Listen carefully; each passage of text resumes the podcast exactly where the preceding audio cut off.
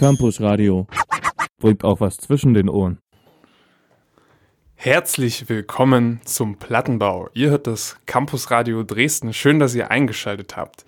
Wir sind hier zu sechst im Studio und werden uns jetzt alle mal ein bisschen kennenlernen im grauen November. Und zwar sind wir drei Alben und drei Menschen. Mein Name ist Alexander Rumpf und ich habe das Album 2020 von Molly Nielsen dabei. Mein Name ist Philipp Müller und ich habe das Album Demolition von Public Memory. Und ich bin Jakob Müller und ich habe Some Rap-Songs von Earl Sweatshirt im Gepäck. Aber ich würde sagen, wir fangen mit Philipps Album an. Genau, wie bereits erwähnt, äh, Demolition von Public Memory. Äh, es erschien am 9. November 2018 bei Felty ähm, und hinter Public Memory verbirgt sich Robert Toher, das ist sein Pseudonym, er arbeitet alleine, stammt ursprünglich aus Brooklyn, New York. Und bevor ich zu viel Worte, zu viele Worte verliere, ähm, möchte ich, dass ihr schon mal reinhört, um einen kleinen Vorgeschmack darauf zu erhaschen, was euch bei diesem Album erwartet. Wir hören jetzt von Public Memory den ersten Song des Albums Demolition und der lautet The Line.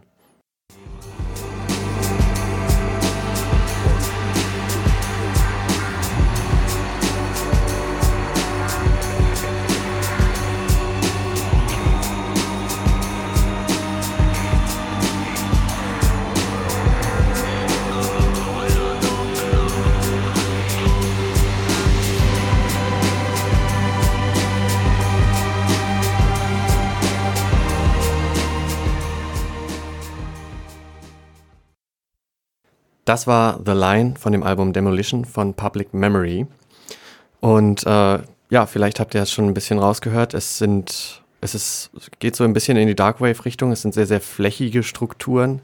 Ähm, was mir eben an Public Memory so, also was sie für mich so besonders gemacht hat ursprünglich, äh, ich kenne sie nämlich jetzt seit ihrem Debütalbum oder kenne ihn, den Robert Toher seit dem Debütalbum, war das äh, dieser, dieser, dieser spektrale Aspekt irgendwie und diese Percussions, die äh, im Hintergrund immer mitschwelgen. Ich fand den Einsatz von, äh, von Glocken und von unterschiedlichen Percussion-Instrumenten, allem möglichen, fand ich wunderbar und hat irgendwie so Akzente gesetzt und hat das Album für mich zu was ganz Besonderem gemacht, dass da man ähm, da es einem irgendwie nicht langweilig geworden ist, mir jedenfalls nicht, weil man immer wieder neue Strukturen entdeckt hat und äh, immer wieder etwas Neues, Kleines rausgehört hat. Wenn man in den Straßen, besonders jetzt im November unterwegs ist, in den düsteren Straßen, in den verregneten Straßen Dresdens, dass dann so eine leicht, leicht trippige Atmosphäre ähm, aufkommt und diese, diese düsteren Synthes zusammen mit dem Percussion dann irgendwie so eine, so eine richtig ähm, morbide Atmosphäre kreieren, ähm, in die man so reingesaugt wird. Die, die Stimme äh, hat mich am Anfang ein bisschen abgeschreckt von Robert Toher, ähm, aber sie fügt sich irgendwie, finde ich, jetzt nach mehrmaligem Hören eigentlich auch nahtlos ein in, in diese Art von Musik.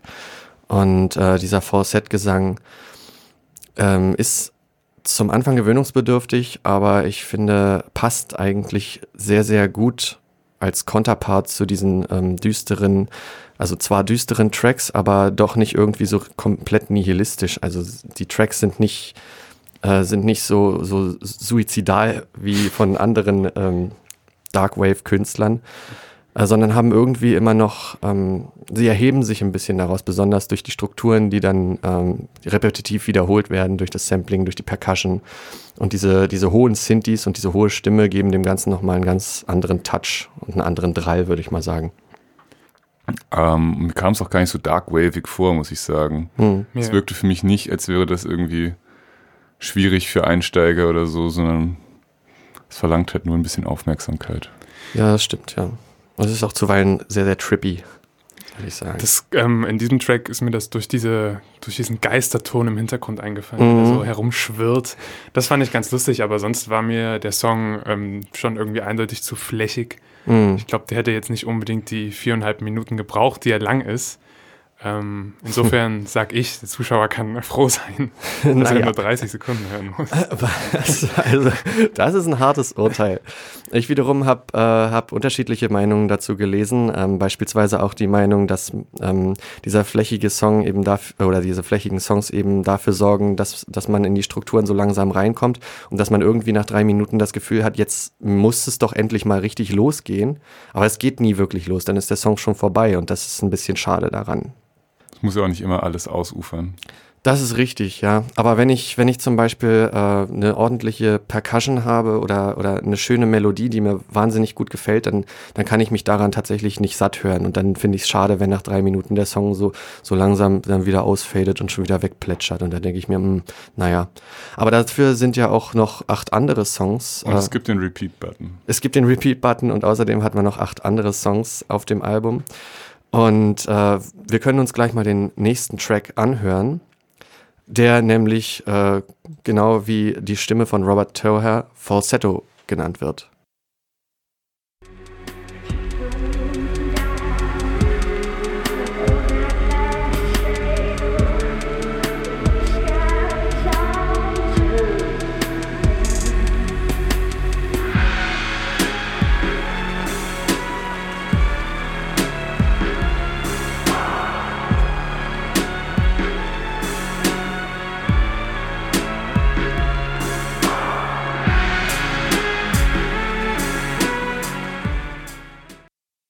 Das war Falsetto. Und bevor ich euch um eure Einschätzung bitte, ähm, werde ich noch kurz meine Einschätzung zu diesem Album wiedergeben. Es ähm, hat mich tatsächlich, muss ich leider sagen, ein bisschen enttäuscht. Denn ich bin ein großer Fan von diesem Stil, von diesem Sound gewesen und habe beim ersten Album gedacht, boah, daran kann ich mich überhaupt nicht satt hören. Dieser, dieser Stil ist jetzt äh, nicht, nicht komplett neu und es ist auch nichts äh, nichts Weltbewegendes, aber für mich persönlich war das halt mega geil und ich bin damit vorher nie so richtig in Kontakt gekommen mit dieser Art von Musik. Und dafür war das für mich ähm, eine Art Referenzalbum, als ich so ein bisschen in diese, in diese düstere äh, Welt der Musik eingestiegen bin.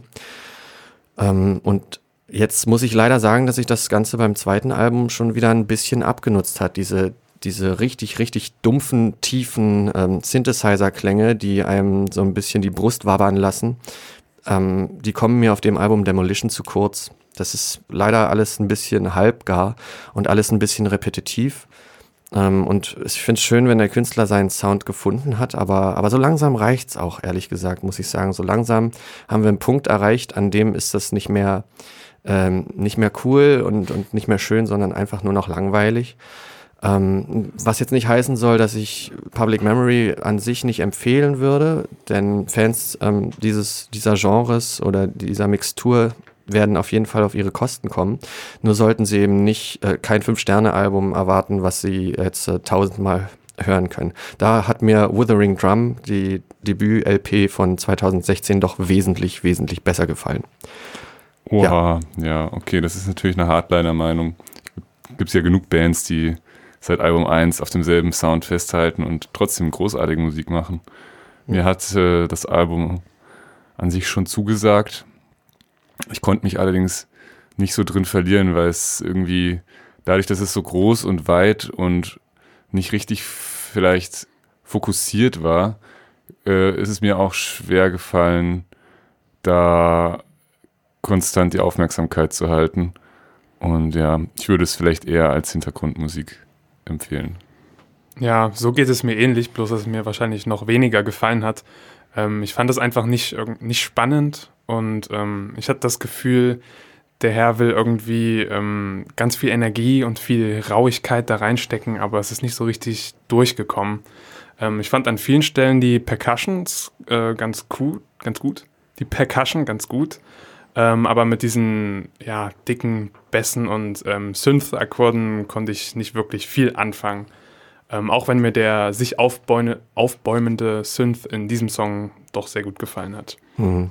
Der letzte Song, den wir jetzt gleich noch hören werden, ähm, war allerdings mein Lieblingstrack, denn das Tempo war da mal ein bisschen höher Und es hat nicht alles so dahin geplätschert und es war gleich viel spannend. Genau, deswegen habe ich ihn auch ausgesucht, ähm, weil er eben ein bisschen äh, fixer geht, ne? weil äh, die Rhythmen da ein bisschen schneller sind als bei den anderen Tracks. Und ja, ohne weitere Umschweife hören wir jetzt nochmal in den letzten Track rein und übergeben dann zum nächsten Album. Hilf mir kurz aus, wie heißt der nochmal? Doorstep. Doorstep, okay.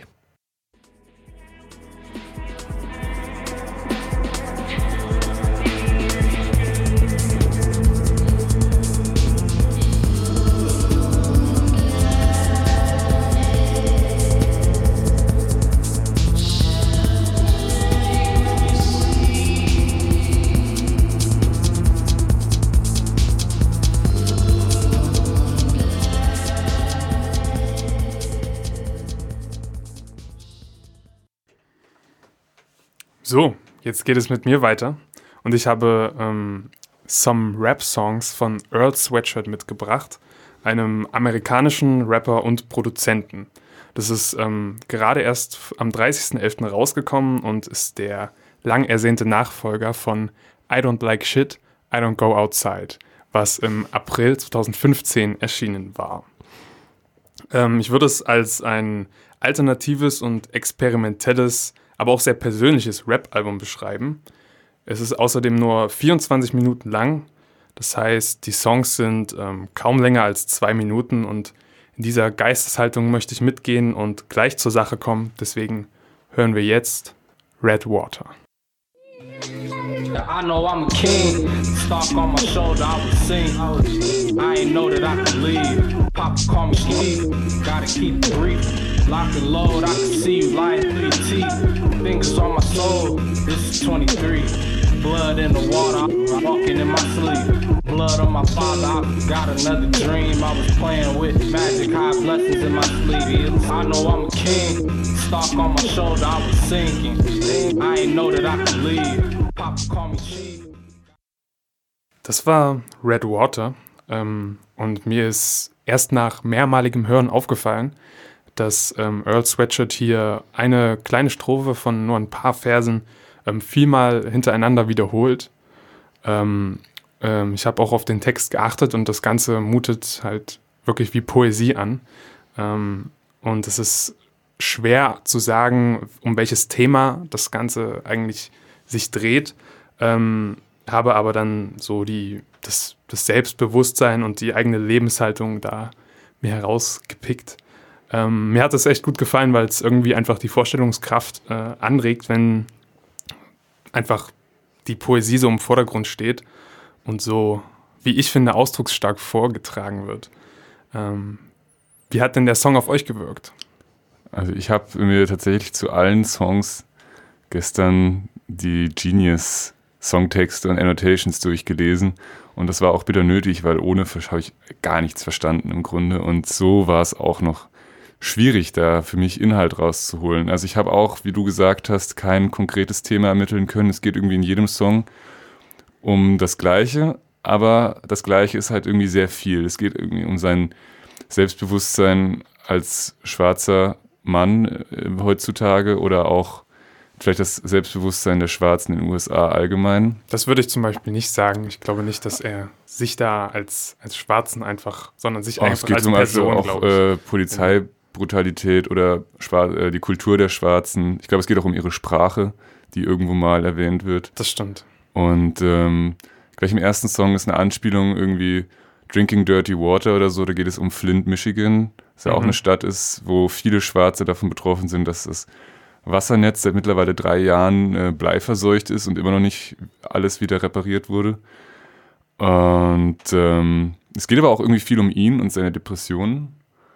Und ich fand, dass alles war so ineinander äh, verschmolzen, dass es für mich völlig, völlig überwältigend und unnachvollziehbar geworden ist.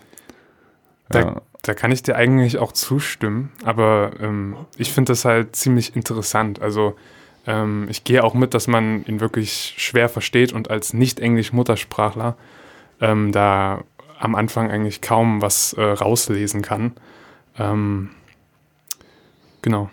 Das ist aber oft so eigentlich. finde ich. Das stimmt aber bei ihm, bei ihm besonders. Aber, ähm und, aber wenn du die Poesie in den Vordergrund stellst, ähm, da ist ja auf der technischen Ebene und, und was so die, die Bildsprache angeht, ähm, noch was ganz anderes möglich für Muttersprachler, ne? äh, was Voll. wir eben überhaupt nicht mitbekommen und äh, ah ja, womit wir halt nicht so viel anfangen können. Das ist halt.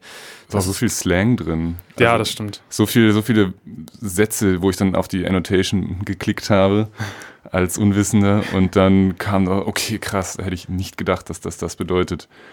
Ähm, und es waren auch wirklich viele Kommentare drunter, so, wow, deep shit, uh, I cried listening to this. Und ich dachte mir so, oh mein Gott, ich habe überhaupt keine Ahnung, wovon der Typ da spricht.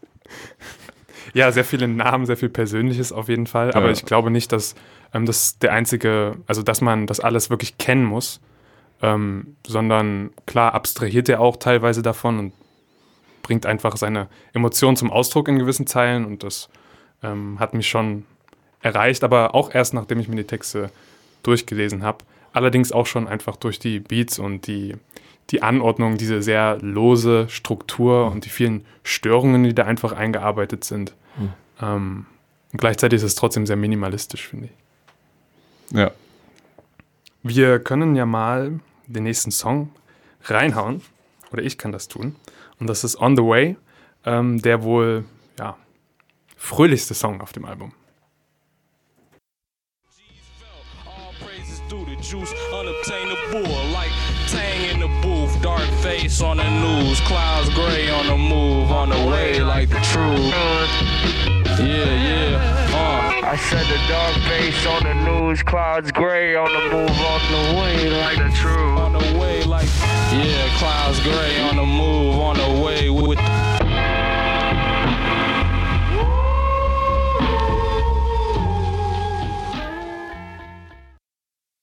Das war On the Way.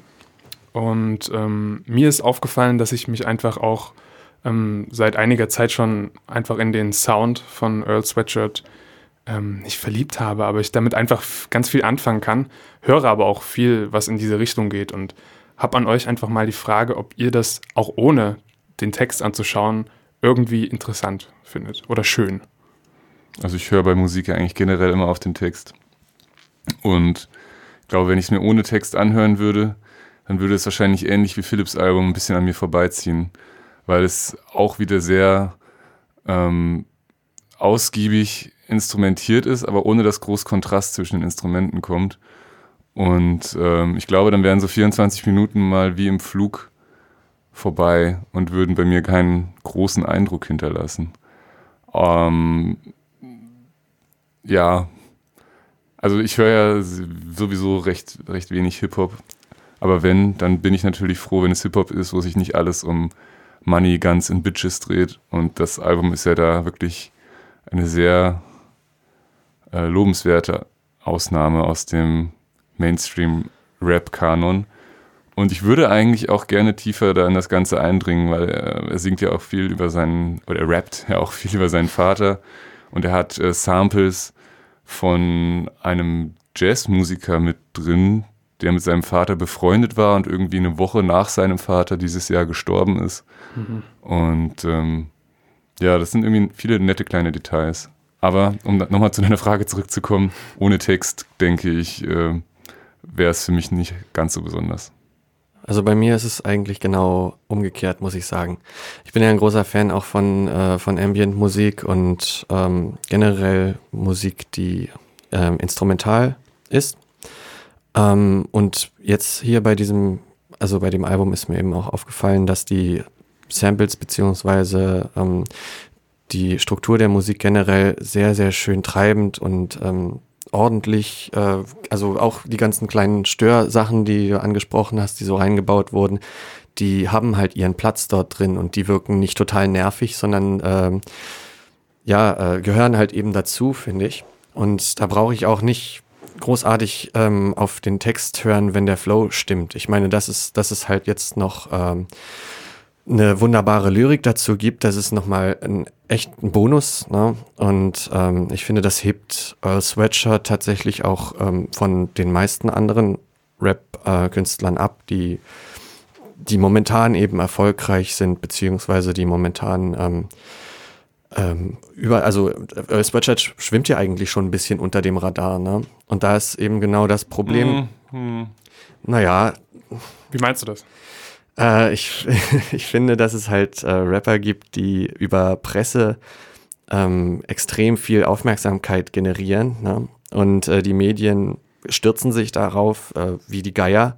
Wenn zum Beispiel jetzt wieder jemand äh, eingebuchtet wird, so wie Six Nine oder ähm, ja, die tragischen Geschichten von XXX Tentation oder Lil Peep oder so, die generieren halt Unmengen an Presse und dadurch ähm, machen sie diese Künstler auch bekannter. Letzten Endes äh, spiegelt das aber überhaupt nicht die Qualität der Musik wieder und ähm, da hat eben gerade Earl Sweatshirt oder auch weiß ich nicht, Chester Watson oder Loy Kana, den ich sehr, sehr schön finde, die haben dem Ganzen etwas voraus. Es ist alles sehr, sehr smooth Musik und nicht so, nicht so auf die, auf die Fresse, würde ich mal sagen. Ne? Ähm, ja gut, aber das ist nicht so partytauglich wie auch immer. In allen Musikrichtungen und in allen Bereichen des Lebens so, dass der lauteste immer am ehesten wahrgenommen wird. Das stimmt. Aber und das ist schade, wirklich. Das ist wirklich schade, weil die Qualität ist halt äh, um einiges besser als äh, als anderes. Aber bei Earl Sweatshirt ist das ja genau genommen gar nicht so. Deswegen ist es eine gute, schöne Ausnahme, denn er ist ähm, eigentlich ziemlich bekannt. Fast jeder Rap-Hörer weiß, was mit ihm anzufangen oder zumindest mit seinem Namen. Er hat eine echt große Reichweite und insofern finde ich es ähm, bewundernswert, dass er halt immer noch so einen alternativen Underground-Sound macht ähm, okay. und eben auch äh, in seiner Themenwahl super ehrlich bleibt wie das auch bei dem letzten Song ist, den ich euch allen zeigen möchte. Der heißt Eclipse und ähm, vereint in sich eine Dualität. Und das zwar geht es um einerseits um seine Depression, um ähm, die Spannung zwischen Isolation, dem Innehalten und dem sich öffnen und ja, in die Öffentlichkeit treten und mit anderen Menschen reden. Ähm, gleichzeitig ist der Beat oder die Instrumentierung, nee, es ist wahrscheinlich ein Sample, also nennen wir es Beat, ähm, ist super ekstatisch. Ähm, ja, und irgendwie fasziniert mich das. So muddy in the creek. Pouring three foes coming by the fleet. Keep low, peace, preach. It ain't so sunny by the motherfucking beach. The say so, gun a phone number on the screen. Keep low, can't nobody see me sleep. I make more money on my motherfucking feet. Uh, we take no prisoners, just make more tips and whip the brakes off nigga shit. Ja, auch noch ein super ausdrucksstarker Song, wie ich finde. Ja, ähm, ich habe noch eine Frage. Und zwar Earl Sweatshirt, ähm, der ja zusammen mit seinen äh, Kollegen Frank Ocean und Tyler the Creator so das einzige verbleibende und noch viele andere. Relevante ähm, Überbleibsel von Hot Future ist. Hat er sich schon immer so angehört oder ist das, ähm, also war Hot Future quasi davor auch schon so, eine, so ein Kollektiv mit äh, ehrlichen Texten und irgendwie Awareness oder haben die zu ihren Anfangszeiten auch eher so Klamauk gemacht? ich glaube, dass die nicht ähm, die ganze Zeit so über-aware und conscious waren, sondern dass die auch viel Klamauk gemacht haben und ähm, das sind, glaube ich, nicht die einzelnen, einzigen relevanten Überbleibsel. Da gibt es auch noch einen Domo Genesis und einige andere, glaube ich. Den habe ich alle nicht gehört. Ist ja auch kein Rap-Fan. Nee, ähm, aber ich glaube, da gab es schon eine Weiterentwicklung und wenn man sich die Künstler jetzt anschaut, haben die sich auch alle in super andere Richtungen entwickelt. Also Tyler, the Creator Sound ist ja auch ganz anders und mhm. Frank Ocean Sound ebenfalls. Ähm, ja, ich finde es auf irgendeine Weise gut, dass sie auseinandergegangen sind und alle ihr Ding machen jetzt. Jo. Nur, dann. Bist du jetzt dran? Würde ich jetzt übernehmen, ja. Ich habe das letzte Album für heute dabei. Ähm, wie eben schon erwähnt, 2020 von Molly Nielsen. Ähm, Molly Nielsen ist ein, vielleicht spricht man sich auch Molly Nielsen, keine Ahnung ja, jedenfalls sie ist eine schwedische Künstlerin, die aber auf Englisch singt und in Berlin wohnt. Also der europäische Traum sozusagen. Und äh, ihr neues Album, das, das sechste an der Zahl mittlerweile in ihrer Diskografie, macht klanglich nicht viel anders als die fünf davor. und ist aus einer Idee entstanden, die sie mal im Abflugbereich des Flughafens von Tokio hatte. Und zwar saß sie dort auf einer Bank und blickte auf eine riesengroße Werbetafel, auf der 2020 stehen, äh, stand und das war quasi Werbung für die Olympischen Spiele, die 2020 in Tokio stattfinden werden. Aber für sie war das so eine Art Inspiration, weil 2020 ist ja zumindest im Amerikanischen so eine magische Zahl. Es steht für perfekte Sicht, die 20er Jahre, das goldene Zeitalter. Und sie hat mit diesem neuen Album, was sie jetzt geschrieben hat, versucht, so einen ja, vorsichtigen Ausblick in diese Zeit zu werfen. Und das Album ist auch mit einem ganz komischen Gefühl ausgestattet, finde ich. Es klingt zugleich irgendwie so optimistisch, so man steckt seine Fühler nach vorne, es kann nur besser werden und zugleich ist es in manchen Stellen absolut deprimiert von der Jetztzeit. Und ähm, ja, der erste Song, der kommt, ist dann schon einer, der eher ein bisschen Lust auf die Zukunft macht. Und den hören wir jetzt mal an, um einen Eindruck zu kriegen. Und der heißt Every Night is New.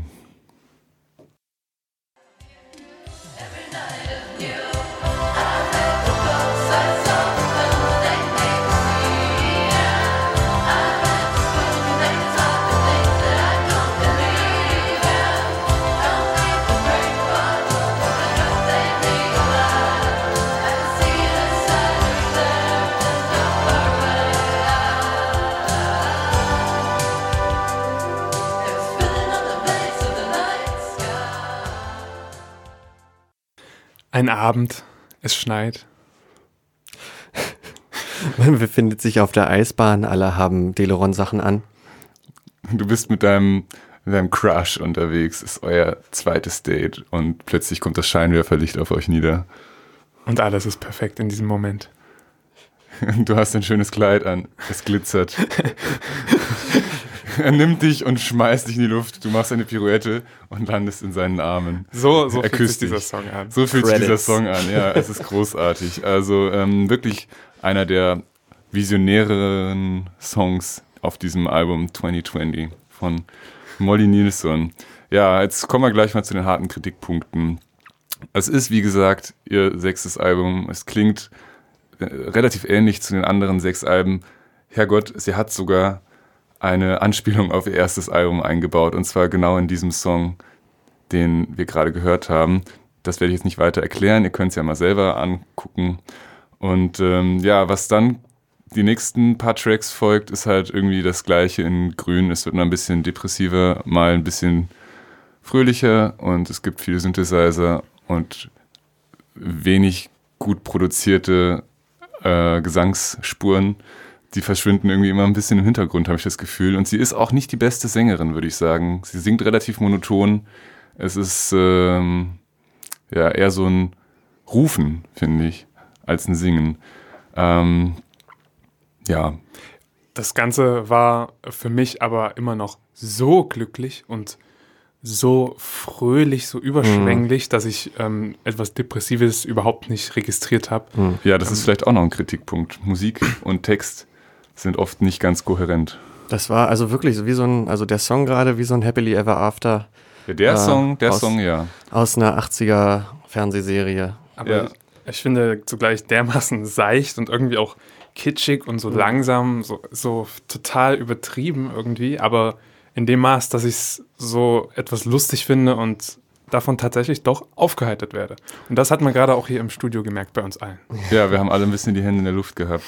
ähm, ja, um jetzt vielleicht doch mal irgendwie äh, zu zeigen, dass das Album auch Melancholie kann, würde ich jetzt vielleicht mal einen Song von mir vorziehen. Und zwar würde ich dann vielleicht doch jetzt als oh. zweiten Song lieber Blinded by the Night spielen.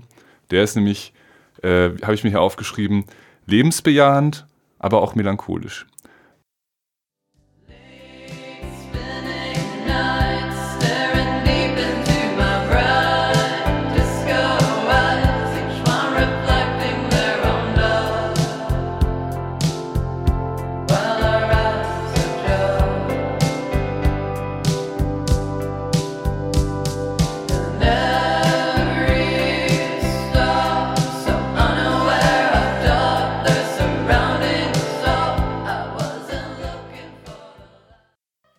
DJ Emotional Achim wirft mit Lametta und ruft zur Damenwahl.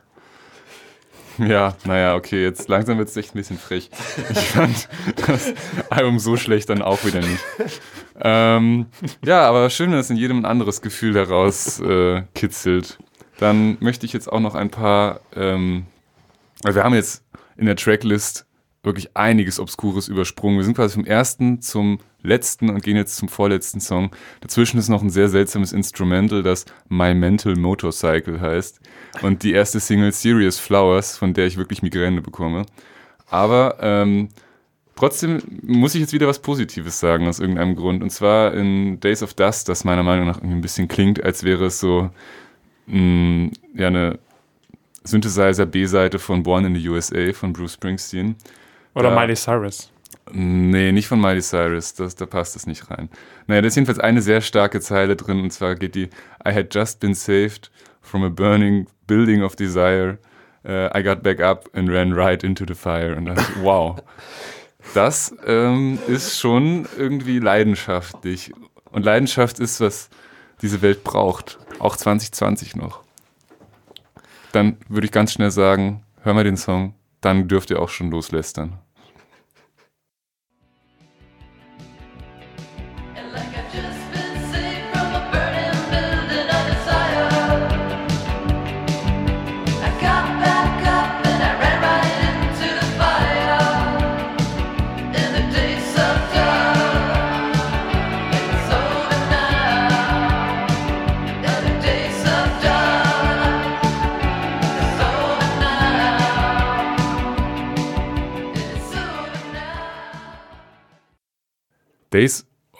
Dust.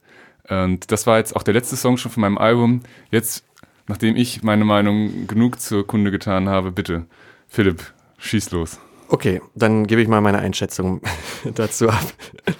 Ich muss sagen, äh, als ich es gehört habe, also bevor wir darüber diskutiert haben, fand ich es schon ziemlich cringy, muss ich sagen. Und äh, so dermaßen retro, 80er-lastig, dass ich dachte, was hat das halt im Jahr 2018 verloren? Warum kann man nicht einfach, äh, weiß ich nicht, irgendwelche 80er-Scheiben wieder rausholen, wenn man solche Musik unbedingt hören möchte?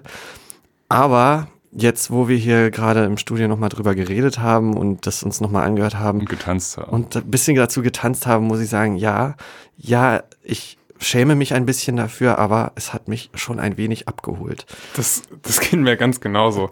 Ich glaube, ich hätte nie zu diesem Album gefunden und ich hätte nie gedacht, dass ich dazu Freude haben kann.